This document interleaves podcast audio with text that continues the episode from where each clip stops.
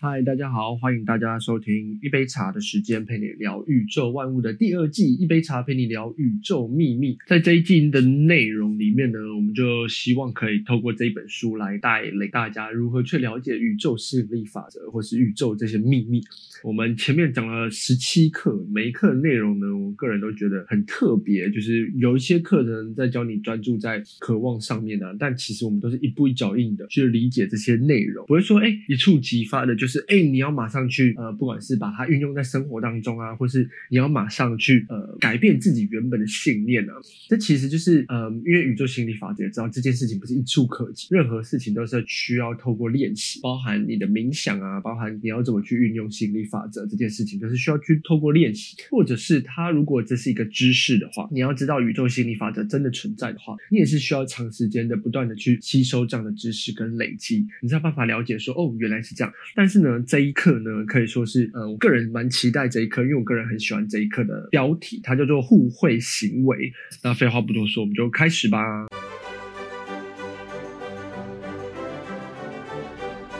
其实，在标题的 title 呢，他就有讲到说，所有人都是处于各种各式各样的社会关系中，都不是独立存在的。就是一个人呢，他可以有很多重不同的身份处在这个社会关系中，他可以同时是父亲，他也可以同时是儿子，他可以同时是丈夫，又可以同时是兄弟。那女生也是如此嘛？她可以同时是各种各式各样不同的角色。那前面我们有说过嘛，在这个世界上，其实我们就是如何去演好你当下的那个角色。其实就是，呃，你当你的思想真的完完全全的符合那个角色。例如说，哎，你想要演一个企业家角色，那你的思想没有真的完完全全符合那个角色，才有办法跟这个社会做联系。如果宇宙的规律是这样，或者是社会的规律是这样，世界的规律是这样，再扮演这个人好了。例如说，你要成为一个有钱人，有钱人是要帮。帮助这个社会，他是需要让这个社会更进步。结果你都在做危害这个社会的事情，你都在做跟这个社会相抵触的事情，你都在做自私的事情。那这件事情是没有办法让你成为有钱人。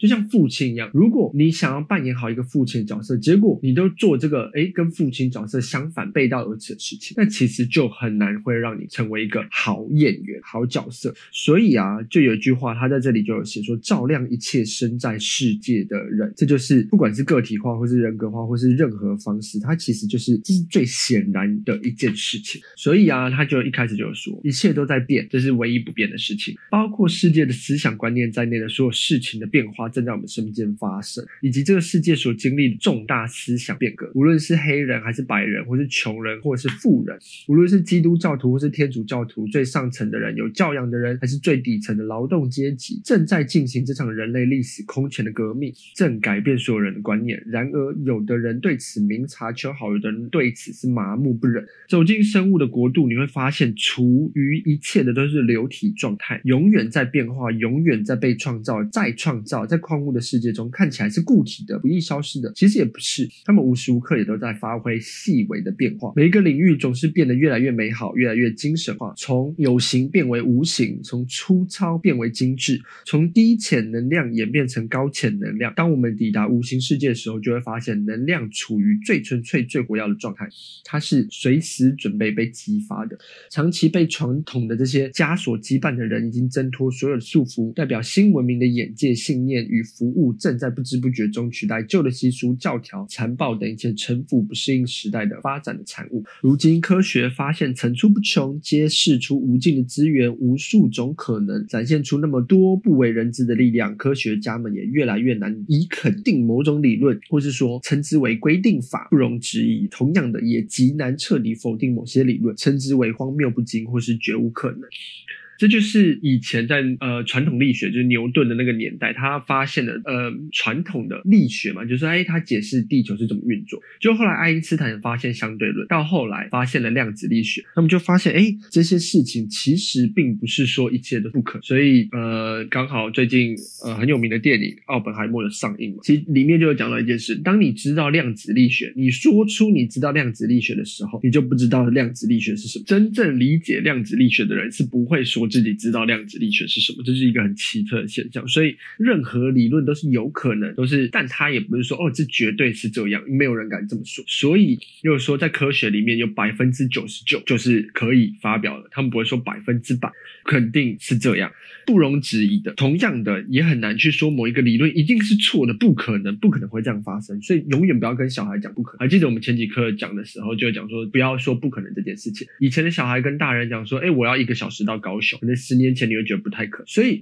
放到现在来讲，就是如果你的小孩跟你讲说，我可能希望可以三十分钟之内就从台北到伦敦，你不要跟他讲说不可能，那是有可能会发生的事情。尤其是现在超导体、常温超导体只要发生，磁浮列车可能会不断的加速，这些科技的发展都使我们有可能从某一个现在你觉得看起来不太可能的东西变到可能，因为一切都在变，世界上一切都在变，一切都在进化。唯一一不变的事情就是一切都在变，唯一不变的事情就是一切都在进化，一切都从有形无形当中去发展出来，一种来自我们内心的全新力量和意识，正令男人难以置信的意志和决心唤醒处于酣眠中的世界，也让我们对自己的内心重新审视。从分子到原子，从原子到量子，世界上有形实体已经被别人细致化到极致，它的内部构造人们已经看得非常明白透彻。所以接下来我们要做的事情就是细分精神，找到精神的量子能量。就其终极本质而言，只有当它表现为我们所说的精神或意志的时候，直接运转时，方可以被我们理解。这是有个爵士说的：世事的风云变迁只不过是精神事物而已。推理是精神的过程，观念则是精神的孕育。问题其实是精神的探照针和逻辑学，而论辩和哲学就是精神的组织机体。这种精神是居住在我们内心的终极力量，它的存在与物质，也存在于心灵。它就是维持一切，使生命能量充满一切，无处不在的宇宙能量。人与动物最大的区别在于脑容量的不同，也就是智慧上的差异。正是这种智慧使得动物比植物高一个等级，使人比动物又高一个等级。一切生命个体都靠这种全能的智慧而生存。我们发现，人类个体生命的差异大多是由他们在何种程度上表现这种全能的宇宙智慧来决定。我们知道，这种逐层递增的智慧在人类身上表表现为人类个体控制自己的行为模式，以及按照环境调试自身的能力。智慧的程度越高，我们越是能够理解这些自然法则，也就能使用更强、更高的能力。所有的伟大心灵都要进行调试，就像钟表要对时一样。所谓的调试，无非是对宇宙精神现存的秩序的认知。人们都知道，我们只有首先遵从宇宙精神，宇宙精神才会听命于我们的吩咐。这是前面讲的，就是你要去遵守你想要演变那个人。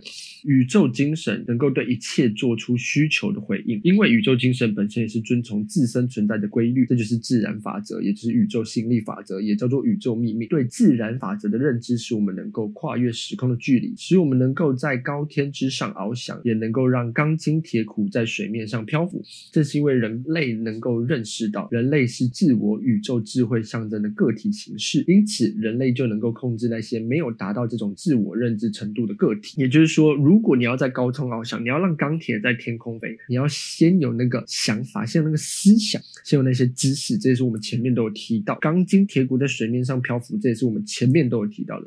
我们的思想极其活跃，是具有能动性的。然而，这种创造力并非源自于人类个体，而是源自于宇宙。宇宙是一切能量与物质的源泉，而个体不过是宇宙能量分流的管道而已。整体要靠个体来表现。宇宙经过个体创造种种不同的组合，因此就有种种现象的发生。本源物质的运动频率各不相同，它所创造出来的新的物质在振动频率上与原来的物质保持严格一致。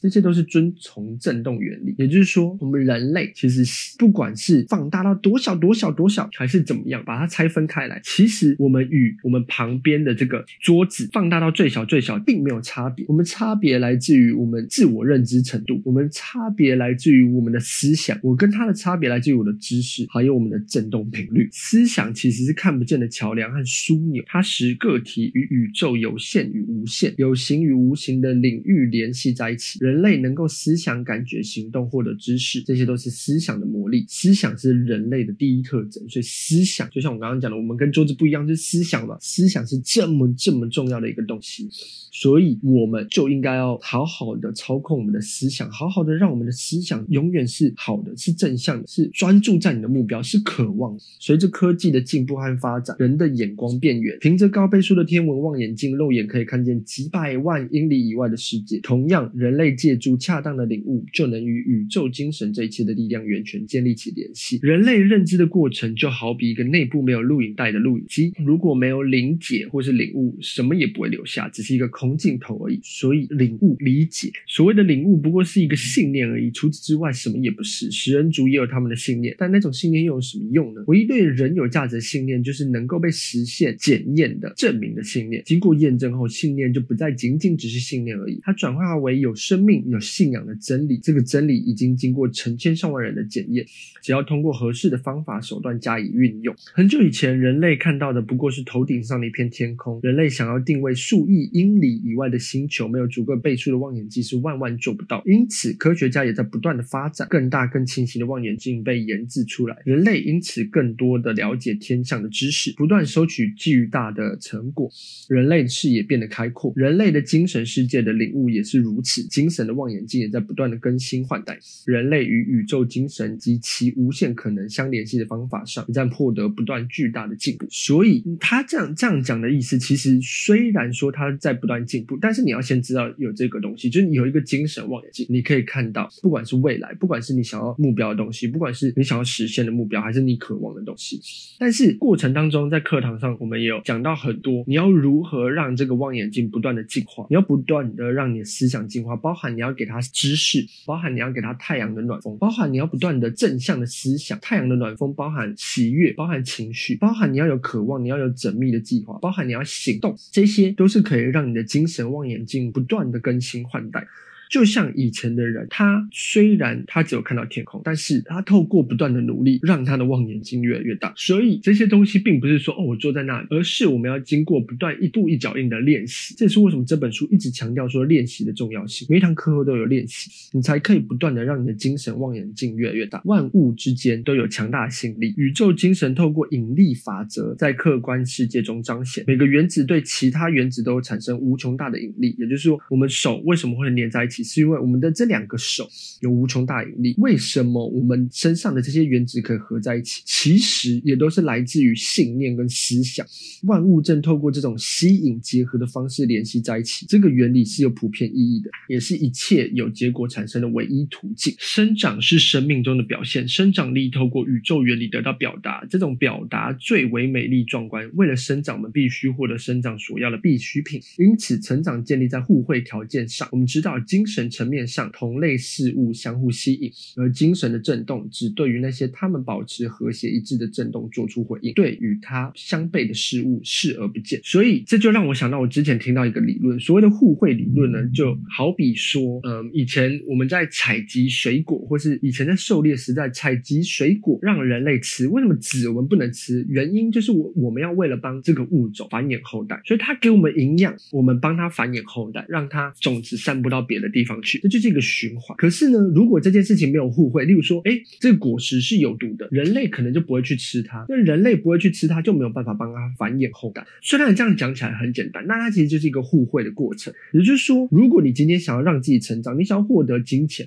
那你要去帮助这个世界，或是帮助这个宇宙做些某一些事情。当你可以帮助这宇宙某一些事情，当你可以分享一些不同的地方的时候，那你就可以获得你想要获得的，不管是营养、财富，或者是你想要的人生。所以，为什么那些不管是拍短影片呢、啊，或者是什么，有些人说啊，可是他又没有给些什么事情？不对，他们给的其实是给是这个世界资讯跟快乐。当这些东西给出来，你看了，其实对他们来说就是一个收益。所以，分享跟互惠才是让你获得你想要的东西的这个条件。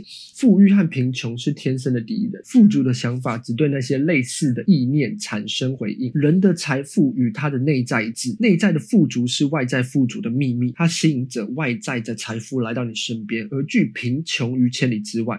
人类真正的财富之源才在于他生产能力，他会不断的付出给予，就像我们前面讲付出付出，他付出的越多，收获的就越多。因此，一个人如果能在他手上进行的工作投入全身的身心，那他的成功就是无可限量。这件事情包含你喜不喜欢那个科目，你喜不喜欢那项目？为什么以前的人都说哦，你喜欢的科目，也不知道，但到现在来说，其实也是如此。为什么你喜欢读的科科目总是可以读得这么好，就是因为你可以为你喜欢的东西投入全部的身心。